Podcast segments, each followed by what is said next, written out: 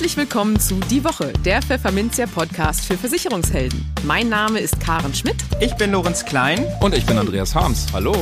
Jede Woche gibt es hier von der Redaktion was auf die Ohren. Hier kommen die wichtigsten Themen der Woche, die unsere Branche und uns bewegt haben.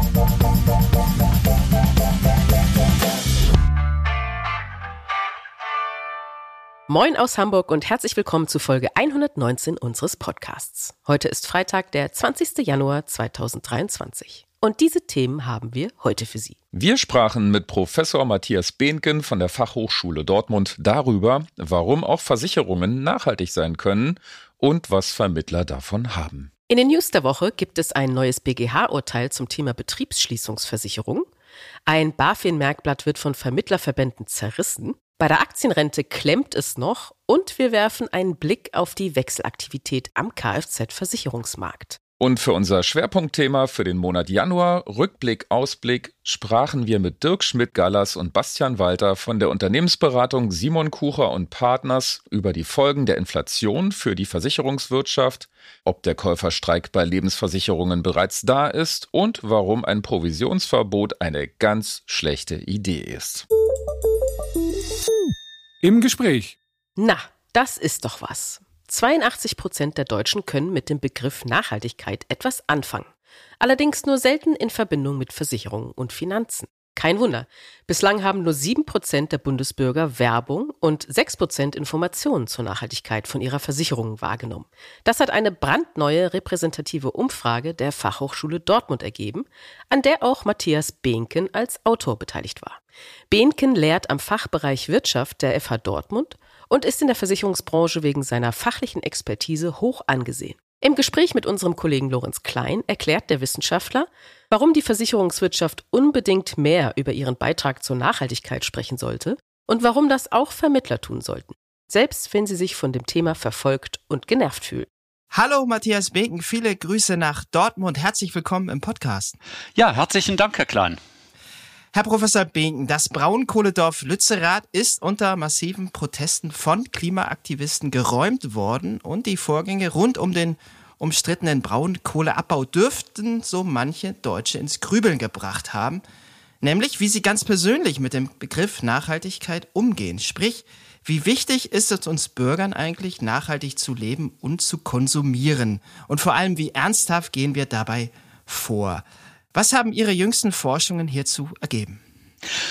Ja, wir haben tatsächlich eine große Kundenbefragung gemacht, eine bevölkerungsrepräsentative Befragung unter 2000 Bundesbürgern zwischen 18 und 69 Jahren und haben dort also festgestellt, äh, dass ähm, über 80 Prozent äh, mit dem Begriff Nachhaltigkeit etwas anfangen können. Das fanden wir schon mal sehr positiv. Und dann haben wir mal Folgendes gemacht. Wir haben die gebeten, mal eine freie Definition mal einzugeben, was sie denn glauben, das war eine Online-Befragung, was Sie denn glauben, was Nachhaltigkeit ist. Und da kamen also auch extrem viele Definitionen, Ansätze, die fast immer auch etwas mit Ökologie zu tun hatten. Sie haben gerade Lützerath in der Anmoderation erwähnt. Das wurde zwar namentlich der Ort nicht genannt, aber man merkt schon, das Thema Klimaschutz, das bewegt die meisten Menschen. Und dann haben wir außerdem auch festgestellt, dass sogar 70 Prozent auch sagen, mir persönlich ist die Nachhaltigkeit wichtig. Also was Sie gerade gesagt haben, das stimmt. Ähm, dieses Nachdenken ist tatsächlich angekommen. Das ist äh, in der Breite der Bevölkerung da. Na, das ist doch schon mal vielversprechend. Wenn die Deutschen aber an Nachhaltigkeit denken, das unterstelle ich jetzt mal, dürften wohl nur die wenigsten an Versicherungen denken. Das wird den wenigsten einfallen. Der Lebensmitteleinkauf oder der Heizungsregler sind einfach deutlich näher am Alltag der Menschen, würde ich jetzt annehmen. Ist dem so was können Sie uns hierzu berichten? Ja, das ist tatsächlich so, dass die Menschen meistens Versicherungen und auch Geldanlagen, beides haben wir erfragt, viel, viel seltener mit äh, Nachhaltigkeit verbinden, als, Sie haben es gerade erwähnt, äh, das Thema Lebensmittelheizung, äh, Mobilität, Kleidung, technische Haushaltsgeräte, Urlaubsreisen. Das sind alles Dinge, wo die Leute meistens sofort sagen, ja, das hat etwas mit Nachhaltigkeit zu tun. Und da mache ich auch persönlich etwas. Also das hat auch dort über überwiegend dann eine Mehrheit dann gesagt, ähm, dass sie dort schon Einsprachen vorgenommen haben. Wie gesagt, bei Geldanlagen und bei Versicherungen eher nicht. Unser Eindruck ist aber, dass das nicht daran liegt, dass die Menschen nicht glauben, dass äh, Versicherungen, Geldanlagen ähm, nicht per se nicht nachhaltig werden, dass das, äh, sondern sie wissen einfach gar nicht, dass es dann Zusammenhang dazwischen gibt in diesen freien äh, Erläuterungen, äh, die ich gerade erwähnt hatte, da wurde zum Beispiel nur sehr vereinzelt äh, mal Versicherung erwähnt und dann auch teilweise sogar geradezu explizit gesagt, äh, also Versicherung und Nachhaltigkeit hat nichts miteinander zu tun oder ich kann mir nichts darunter vorstellen. Oder wenn mal etwas gesagt wurde, dann kamen nur so vereinzelt so Hinweise, ich glaube, das hat etwas mit Kapitalanlagen zu tun oder vielleicht auch einfach mit CO2-Einsparung im Betrieb eines Versicherers bei den Gebäuden, bei den Dienstfahrzeugen, beim Papier. Also die Papierflut, äh, durch die sich ja die Versicherungswirtschaft le leider ja immer noch auszeichnet, das wurde also mehrfach angesprochen. Aber so in der Masse äh, stellt man diese Verbindung nicht so her. Okay, lassen Sie uns noch mal ein bisschen globaler auf das Thema schauen, lieber Herr Binken. Eine oft gehörte These lautet, Nachhaltigkeit darf nicht teuer sein, sonst machen die Leute nicht mit. Was gerade in Zeiten hoher Inflation anzunehmen wäre, was ist dran an dieser These? Diese These stimmt so ganz platt nicht, ähm, sondern tatsächlich zeigt unsere Studie, wenn man differenziert hinschaut, dass die Menschen sehr wohl bereit sind, mehr Geld auszugeben, jedenfalls dann, wenn sie glauben, damit auch etwas erreichen zu können. Ähm, und da sind wir wieder so bei diesen Themen, die den meisten Menschen sehr nah sind, äh, wie eben der Lebensmitteleinkauf oder die Heizung oder äh, technische Haushaltsgeräte. Ähm, äh, dort sind die Leute mehrheitlich bereit, mehr auszugeben. Bei Geldanlagen und bei ähm, äh, Versicherung übrigens auch nebenbei bemerkbar Urlaubsreisen. Aber jedenfalls bei Geldanlagen und bei Versicherungen ist das eher nicht der Fall. Aber ähm, unser Eindruck war, dass das auch äh, schlicht und ergreifend daran liegt, dass die Branche bisher einfach viel zu wenig getan hat. Zum Beispiel wussten nur ganze sieben Prozent der Befragten äh, da, oder hatten schon mal eine Werbung wahrgenommen zum Thema Nachhaltigkeit von Versicherungen und äh, sogar nur sechs Prozent äh, Informationen bekommen. Diejenigen aber, die etwas bekommen hatten, die haben dann ein äh, äh, über, zu über 40 Prozent auch Interesse daran geäußert. Und ähm, wenn man dann nochmal genauer reinschaut, dann sieht man, dass diese Menschen auch tendenziell dann eher bereit sind zu sagen, ja, ich bin bereit, mehr auszugeben. Wir haben übrigens diese Frage nach den Mehrausgaben äh, ähm, so gestellt, dass wir jetzt nicht bei Geldanlagen beziehungsweise vor allen Dingen bei Versicherungen nochmal differenziert haben. Da kann ja Mehraufwand ja auch einfach heißen Renditeverzicht. Ne? Das ist ja das, was ja gerade bei Lebensversicherungen ja dann äh, sozusagen der Ersatz für äh, Mehrkosten ist, wäre dann eben Renditeverzicht. Das ist ja durchaus umstritten, ob es einen Renditeverlust Verlust gibt durch Nachhaltigkeit. Die einen sagen ja, die mhm. anderen sagen nein. Aber jedenfalls, es stimmt nicht die pauschal die These, dass die Menschen dazu nicht bereit wären. Jetzt muss man mal sagen, die Menschen sind unterschiedlich. Wir haben ja auch verschiedene Gruppen identifiziert und äh, gut die Hälfte jedenfalls der Bundesbürger zählen sich zu denen, die also von Nachhaltigkeit durchaus überzeugt sind und die in der Tendenz mehr zu zahlen bereit sind. Knapp die Hälfte allerdings auch nicht. Das muss man auch ganz klar sagen. Das heißt, äh, hier müssten auch die Versicherer und die Finanzdienstleister entsprechend auch differenziert auf Zielgruppen unterschiedlich zugehen. Ja, aus Ihren Ausführungen schließe ich so, dass es vieles an der Kommunikation hängt. Wenn man dem folgt, was raten Sie denn Versicherern, um sich mit nachhaltigen Themen beim Kundengehör zu verschaffen? Also was auf jeden Fall wichtig ist, ähm, ist, seine Kunden überhaupt erstmal zu informieren, dass sich auch der Versicherer beziehungsweise auch der Versicherungsvermittler, wenn das der wichtigste Ansprechpartner ist, sich mit dem Thema überhaupt beschäftigt. Was man nicht erwarten kann, es gibt ja ein Dilemma für die Branche, dass die rechtlichen Vorgaben immer noch relativ lückenhaft sind, dass vieles noch nicht von Europa letztlich ausdifferenziert äh, ähm, ist, äh, dass äh, die Produktauswahl noch nicht so ohne weiteres möglich ist. Also mir sagen auch Praktiker immer wieder, äh, wenn ich jetzt zu detailreiche Nachhaltigkeitspräferenzen bei meinen Kunden erfrage, dann kann ich nachher gar keine passenden Produkte mehr aussuchen. Also halte ich das lieber global, das Thema. Das muss mich aber nicht daran hindern, zumindest meine Kunden schon mal zu informieren. Auch wir haben eine Nachhaltigkeitsstrategie. Ähm, wir haben dabei bestimmte Vorstellungen, was für uns Nachhaltigkeit bedeutet. Wir ähm, beobachten das Thema. Wir suchen auch nach entsprechenden Kapitalanlagen. Und wenn Sie als Kunde das interessiert, das ist ja freiwillig aus Kundensicht, die müssen ja nicht nachhaltige Anlagen nehmen, aber dann haben wir hier auch ein Angebot und das Angebot wird auch immer besser. Dann kommt noch eins hinzu. Ähm, die regulatorischen Vorgaben fokussieren sich ja vor allem auf die Versicherungsanlageprodukte, also immer da, wo Anlagen drin sind. Und bei Anlagen ist es ja nun mal so, ähm, dass äh, so die alte Art und Weise, wie früher der Lebensversicherungsverkauf gemacht wurde, ja überhaupt nicht mehr passt. Nämlich, dass man sagt, ich ähm, betreibe viel Aufwand, den Kunden dazu zu bringen, dass er einen Antrag auf eine Lebensversicherung unterschreibt, dann lasse ich ihn jahrzehntelang in Ruhe und dann komme ich eines Tages wieder auf ihn zu und sage, so, jetzt ähm, äh, ist ja die Leistung fällig, sollen wir mal über die Wiederanlage reden. Sondern heute bei Anlageprodukten muss ich ja eigentlich laufend mit dem Kunden in Kontakt bleiben bleiben und prüfen, ähm, sind da noch die richtigen Fonds hinterlegt, sollen wir mal einen Fondswechsel machen. Und das ist ja eine gute Gelegenheit, um dann auch sukzessive immer wieder zu sagen, so Kunde, es gibt wieder neuere und bessere Informationen noch über Nachhaltigkeit. Es gibt immer äh, mehr Fonds mit entsprechenden äh, Nachhaltigkeitssiegeln. Wie sieht das aus? Wie ist auch deine persönliche Haltung dazu? Hat die sich äh, verändert?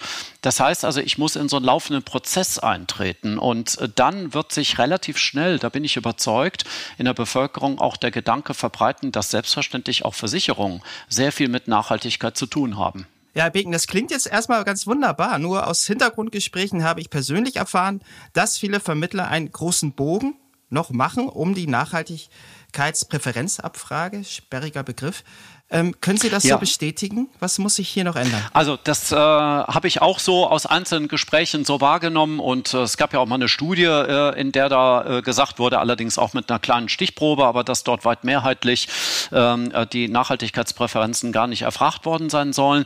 Ähm, das äh, kann ich ähm, nachvollziehen, dass vielleicht viele aus Verunsicherung heraus, vielleicht sind auch die technischen Hilfsmittel noch nicht weit genug gedient, dass sie dann erstmal sagen, ach, ich mache das erstmal man nicht. Mir ist es selber passiert, auch ich selber bin auch beraten worden und dann hat man mir gleich von vornherein dann schon mal gesagt, ach, äh, wir sind mit den Nach wir wissen zwar, dass Sie sich für Nachhaltigkeit interessieren, aber im Moment haben wir da noch nicht so viel. Sind Sie mit einverstanden, wenn wir erstmal die ja, in, in, die Beratungsdokumentation das mal reinschreiben, äh, dass sie keine Nachhaltigkeitspräferenzen haben. Nicht? Das ist natürlich dann schon also merkwürdiger Umgang damit.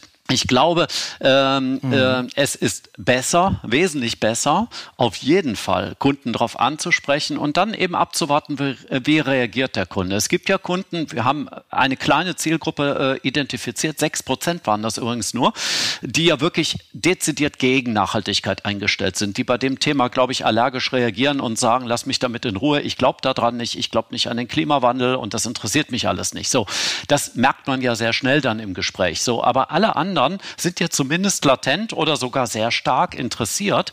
Und dann schadet es doch nicht, zumindest mal zu sagen, ähm, das ist auch aus unserer Sicht ein wichtiges Thema, aber wir haben noch nicht äh, die perfekten Informationen und so differenziert, wie die EU sich das vorstellt, nach dies, in dieser Dreigliederung nach Umwelttaxonomie, nach äh, ESG Artikel 8 oder Artikel 9 oder eben nach äh, sogenannten PIs, also äh, äh, wichtigen äh, negativen, nachteiligen Faktoren für, für die Nachhaltigkeit und das Ganze noch am besten in einer Mischung mit bestimmten Mindestanteilen. Also diese komplexe Auswahl, die da der EU vorstellt, vorschwebt, kann man vielleicht im Moment noch nicht perfekt machen, aber wir sind auf dem Weg dahin.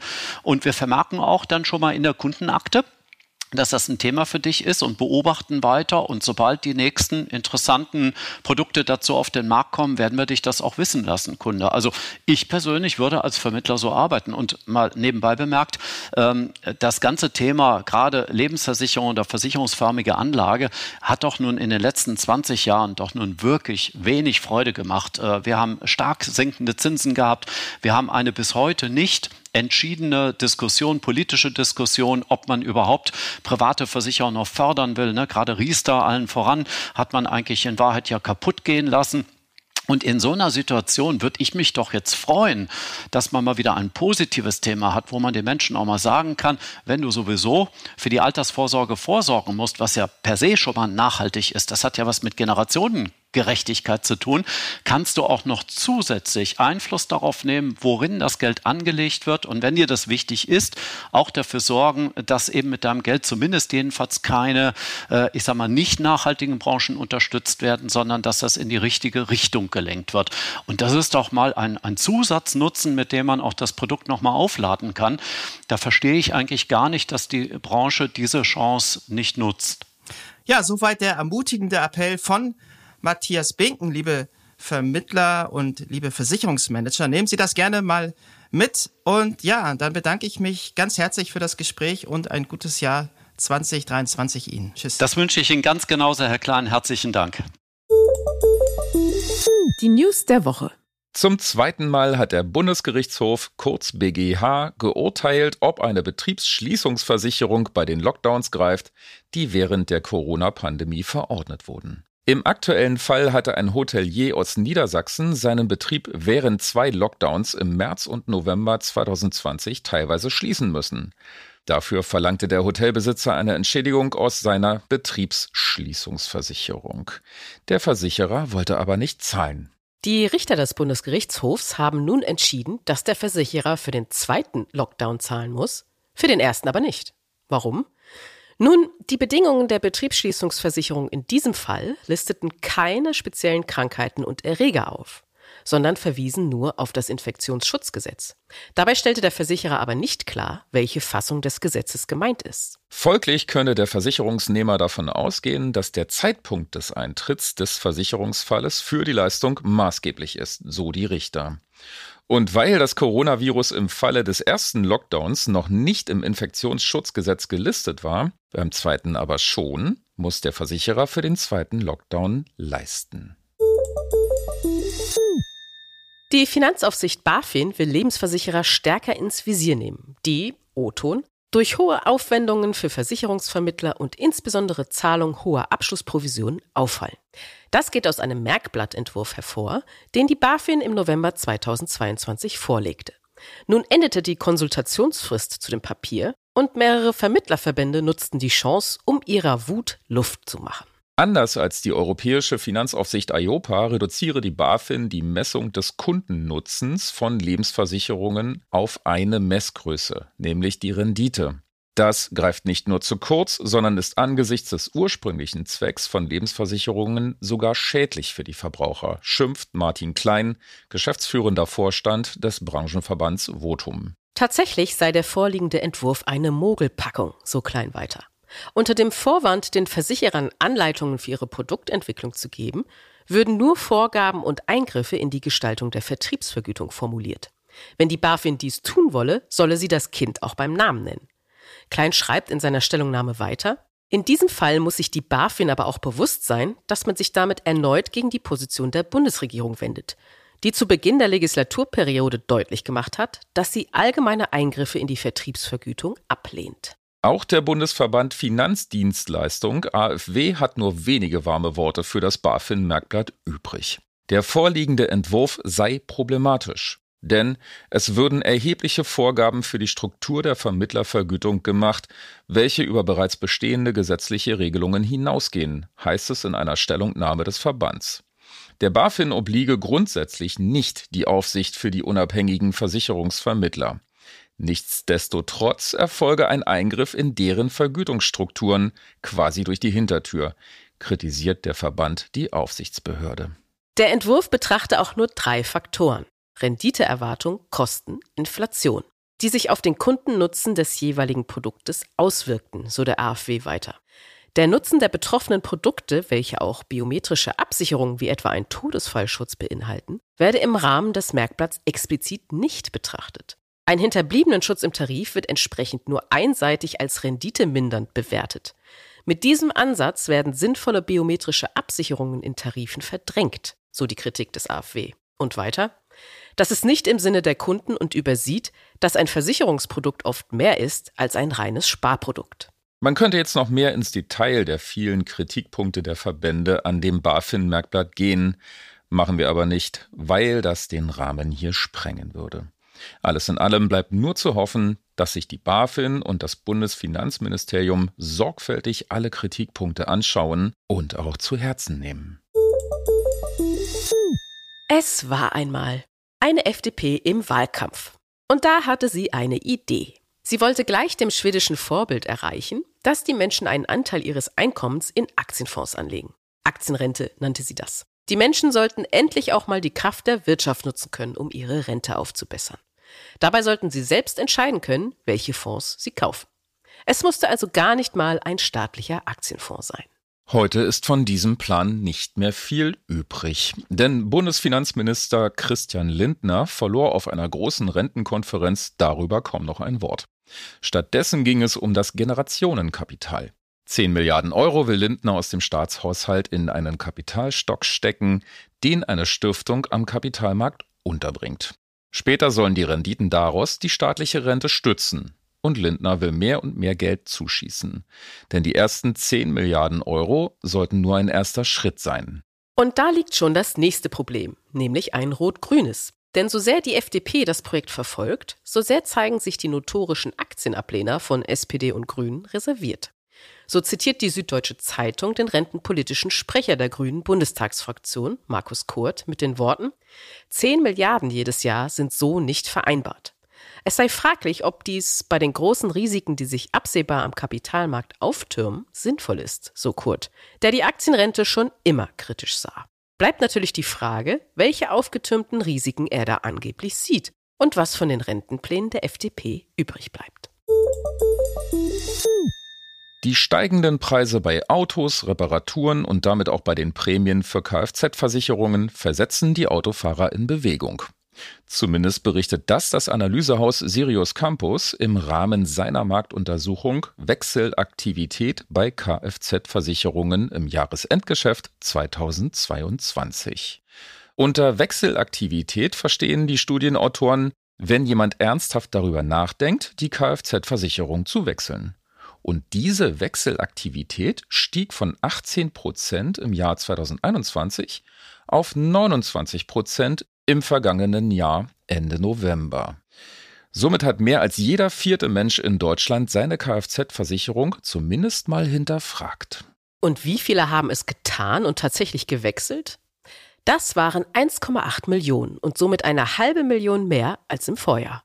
Unter den Versicherern gibt es wiederum fünf Gewinner, die zusammen fast die Hälfte aller Neuverträge abgriffen. Allianz, AXA, Huck 24, Huck Coburg und LVM. Wir sagen Herzlichen Glückwunsch. Das Schwerpunktthema. Die Inflation in Deutschland erweist sich als gehöriger Dämpfer für Lebensversicherungen und könnte zugleich die Zahlungsbereitschaft der Kunden bei Sachversicherungen nach oben treiben. Zu diesem gemischten Fazit kommt eine aktuelle Studie der Unternehmensberatung Simon Kucher und Partners.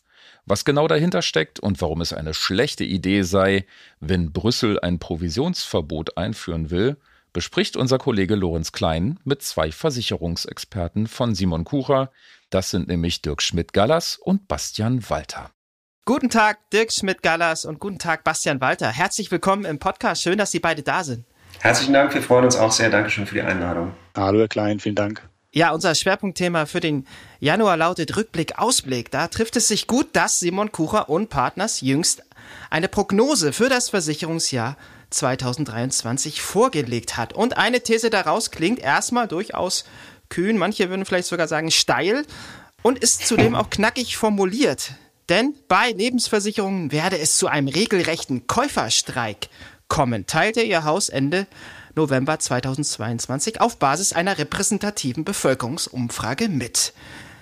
Ja, gilt diese Prognose weiterhin und was sind womöglich die Gründe hierfür? Herr Klein, ähm, ich glaube, ein Teil davon ist eine Prognose und ein Teil davon ist auch tatsächlich schon Faktum, wenn man es in Leben unterteilt in das Einmalbeitragsgeschäft und die laufenden Beiträge. Ich glaube, da hat sich dann unsere Prognose schon sehr schnell bewahrheitet, was die Einmalbeiträge angeht. So richtig genaue Marktzahlen gibt es noch nicht. Was wir aber so hören und sehen bei Klienten, die stark auf Einmalbeitrag fokussiert sind, ist, ist schon ein Einbruch von ungefähr so 20 Prozent wahrnehmbar gewesen. Und ähm, das ist natürlich schon wirklich extrem, ist gut erklärbar über die konkurrierende Zinssituation. Das Einmalbeitragsgeschäft war natürlich sehr stark getragen von den Niedrigzinsen in den Alternativanlagen. Die gehen jetzt natürlich im, Zins, im Rahmen der ähm, Zinserhöhungen hoch. Das heißt, die Alternativen werden interessanter. Bedeutet, solange wir reden über höheres Zinsniveau, dann wird das Einmalbeitragsgeschäft so auch nicht mehr zurückkommen in der alten Stärke, ist, ist unsere feste Überzeugung. Bei den laufenden Beiträgen hat man es jetzt noch nicht gesehen im Sinne von im Bestand. Also Beitragsfreistellungen sind oft angefragt worden, sagen uns unsere Klienten, nicht sehr oft eingetreten oder haben die, die Option wurde nicht oft gezogen von den Kunden. Neugeschäft hm, ist sehr unterschiedlich zwischen den Häusern, flaut etwas ab oder ist noch, ist noch okay, muss man sagen. Und der, der zweite Teil Ihrer Aussage, der dann auch die Frage ist, ähm, hat das Bestand? Das ist natürlich die Millionen-Euro-Frage. Ich würde mal versuchen, mich dem so zu nähern haben wir Inflation jetzt auf absehbare Zeit? Was man liest, ist, ja, werden wir haben.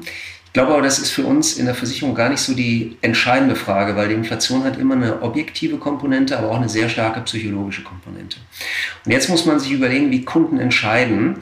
Und wenn man sagt, die Inflationsrate sinkt von 10 auf 5 Prozent, dann ist es ein, ein großer Teil der Versicherung kaufenden Bevölkerung, der das als einen Erfolg feiert und sagt, boah, ist ja toll. Aber in Wirklichkeit ist es natürlich so, wir haben ja 110 mal 105.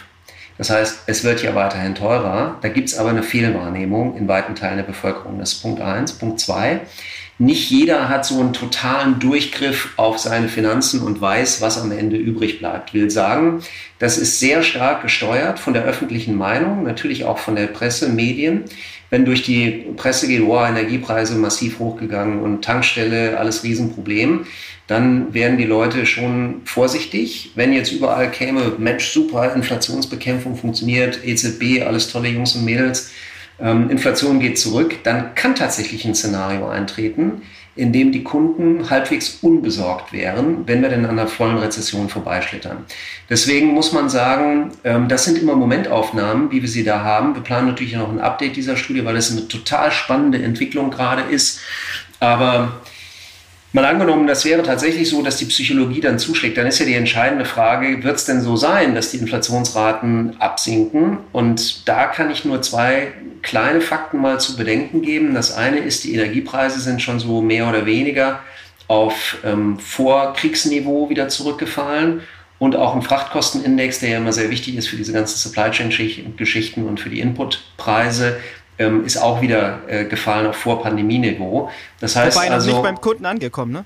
Ja, völlig okay. richtig, äh, vollkommen richtig, vollkommen richtig. Deswegen ist das ja jetzt eine, eine, ein Ausblick auf die nächsten Monate, wie sich das dann durch die, durch die Wirtschaft durchschlagen wird.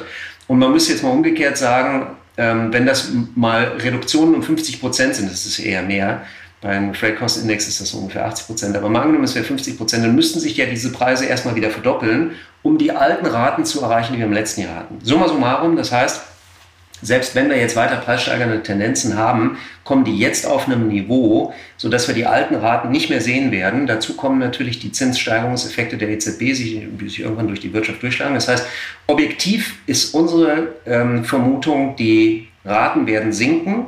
Und psychologisch kann das zu dem Effekt führen, dass die Kunden in die Hände klatschen und sagen, ja, alles nochmal gut gegangen, machen wir weiter mehr oder weniger wie bisher. Und um das zu sehen, wie das tatsächlich sein wird, werden wir ein Update machen ähm, in Kürze, um genau da am Ball zu bleiben. Aber es bleibt dabei, es sind natürlich extrem spannende Zeiten für die Versicherer, ähm, weil sich das Geschäft deswegen verändert hat, weil die Anspracheanlässe anders geworden sind. Und egal wie die Inflationsraten sind, das wird überdauern, ist unsere feste Überzeugung. Okay, es sind also viele Variablen im Spiel, mhm. das hört man auch mhm. da raus. Und äh, eine mhm. Warnung hat BaFin-Exekutivdirektor Frank Rund ausgesprochen, ist auch schon ein bisschen her, ich glaube im November war es. Und er hatte die deutschen Versicherer auf ein schwieriges Jahr 2023 eingeschworen und die Branche dazu aufgerufen, ihr Geschäft sturmfest zu machen.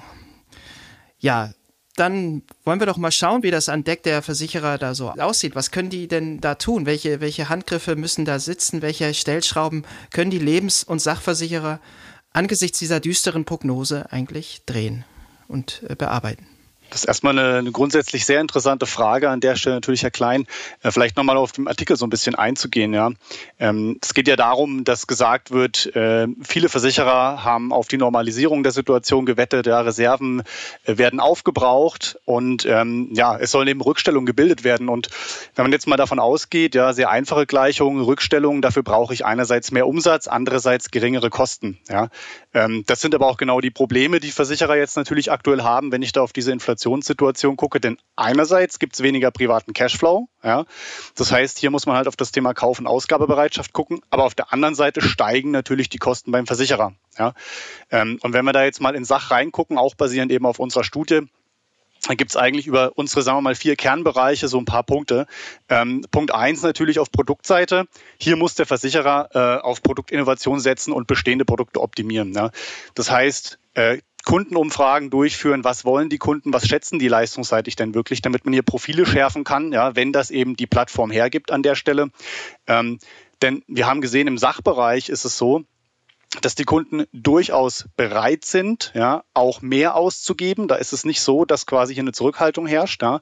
Ähm, und mit den richtigen Produktprofilen kann man dann auch eine erhöhte Zahlungsbereitschaft an der Stelle ausschöpfen, ja, um dann hier die Umsatzseite sozusagen anzukurbeln für die Rückstellungen. Ähm, ist natürlich nicht einfach, ja, das ist klar, man muss hier die richtigen Segmente treffen, aber wir haben gesehen, dass sowohl im Bestandsgeschäft als auch im Neugeschäft mehr als die Hälfte der Befragten durchaus bereit sind, mehr zu bezahlen. Ja? Ähm, denn am Ende des Tages ist das natürlich sehr nah am Konsum, ja, so ein Sachprodukt. Und konsumseitig sind die Verbraucher ja durchaus gewohnt, dass gerade alles teurer wird. Ja, die verstehen das auch. Und das überträgt sich dann ähm, unserer Ansicht nach durchaus dann eben auch auf die Sachprodukte. Und auf der anderen Seite ist es jetzt so, beispielsweise, äh, wenn wir von Produkt und Preis weggehen, äh, kann man durchaus im Marketing was machen. Beispielsweise Kostenreduktion, indem man hier effizienter wird. Ja. Wie kann man das machen? Ja, man kann äh, an der Stelle gucken, dass man auf Kanalebene die Budgets besser zuteilt, ja, um hier wirklich die Kanäle zu bedienen, wo der Kunde am Ende auch ist. Ja. Und die Maßnahmen selbst natürlich optimieren. Ja. Beispielsweise Thema Mailing, ja, das kann ich optimieren, da kann ich am Ende des Tages dafür sorgen, dass natürlich, wir sagen dafür immer biggest bang for the buck, ja, für das eingesetzte Geld natürlich mehr rauskommt. Ähm, und dann im Thema Vertrieb, ja, last but not least, habe ich auch einige Hebel. Ja. Zum Beispiel kann ich sowohl online als auch offline Conversions verbessern. Ja. Wie kann ich das machen? Ein Ansatz wäre beispielsweise verhaltensökonomische Ansätze nutzen. Ja. Das ist im Online-Bereich natürlich mittlerweile gang und gäbe, ähm, aber das ist auch für den Offline-Bereich, für den Vermittlerbereich ein sehr interessantes, sehr relevantes Thema, was man hier nutzen kann. Cross- und Upselling, weiteres Thema. Wir haben in der Studie nämlich gesehen, dass die Kunden im Sachbereich durchaus durch die Inflation einen höheren Leistungsanspruch haben und auch zwei Drittel der Befragten bereit sind, sich mit höherwertigen Produkten zu beschäftigen. Wiederum im Bestands- wie im Neugeschäft. Ja. Das heißt hier ein sehr attraktives Thema, ähm, um hier die höheren, höherwertigen Produkte sozusagen äh, beim Kunden auch an der Stelle anzubringen, denn der ist bereit.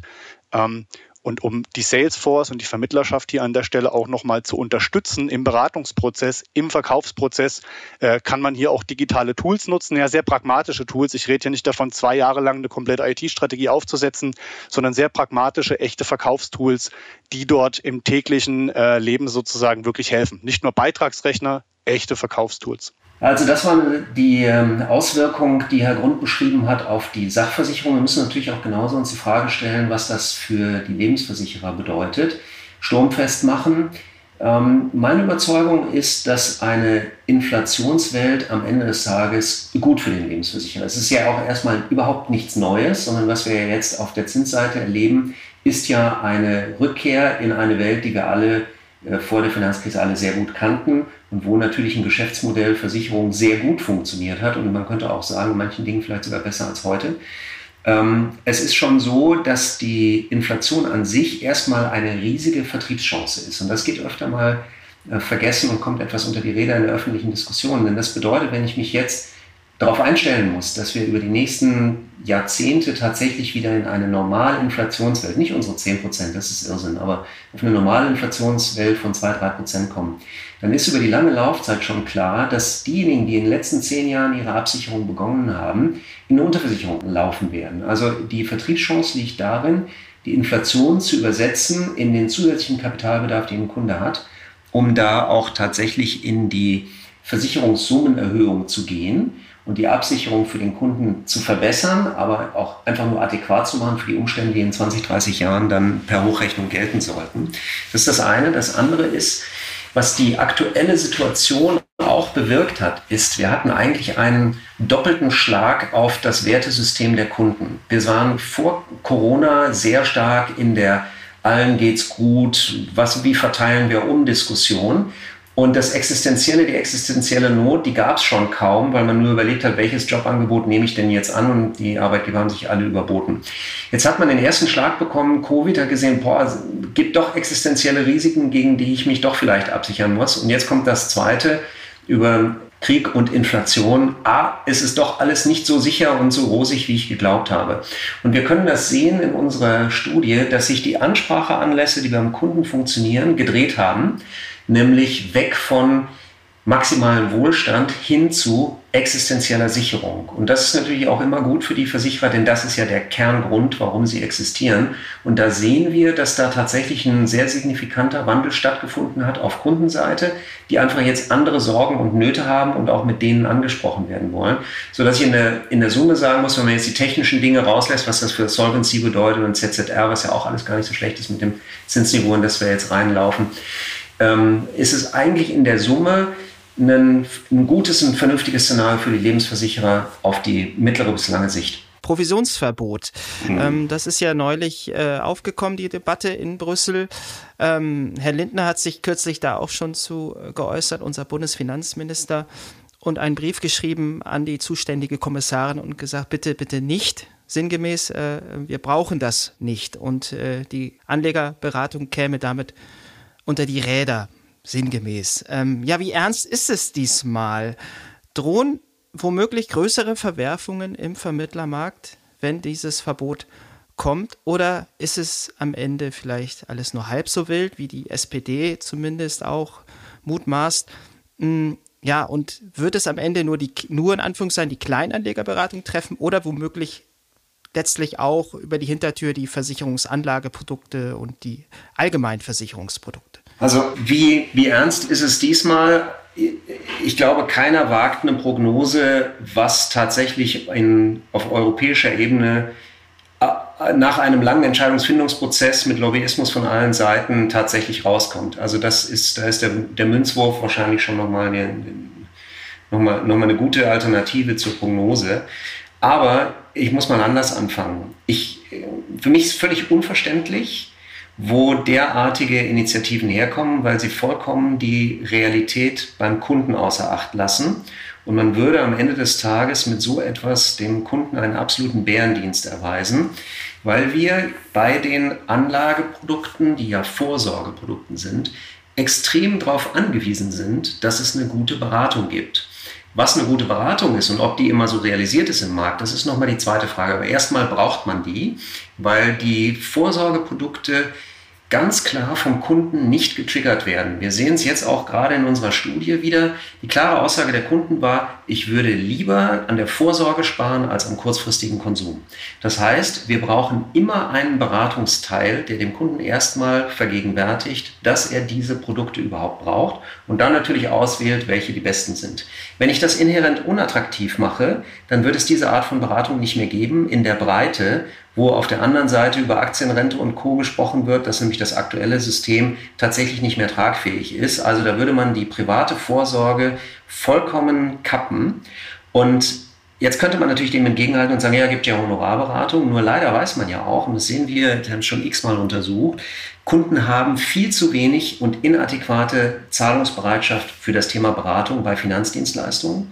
Es ist auch interessant, wenn man sich die beratenden Berufe sonst so anguckt, was man sonst so kennt, Steuerberater, Rechtsanwalt oder auch ein Arzt, die gehen ja alle auf eine Gebührenordnung. Das heißt, die delegieren immer dieses Ja, ich darf nur so viel oder ich muss so viel nehmen, delegieren die ja immer auf eine Instanz zurück, die für den Kunden unangreifbar ist. Aber wenn man sagt, man macht eine Honorarberatung und hat dann ein hohes Maß an Beliebigkeit, dann wird man feststellen, dass die Kunden nicht bereit sind, eine ausreichend für diese Beratung zu bezahlen, was in der Folge dazu führen wird, dass wir einen absoluten Mangel an Beratung kriegen werden. Und das ist wirklich etwas, da werden wir in 20, 30 Jahren massiv in Altersarmut abrutschen.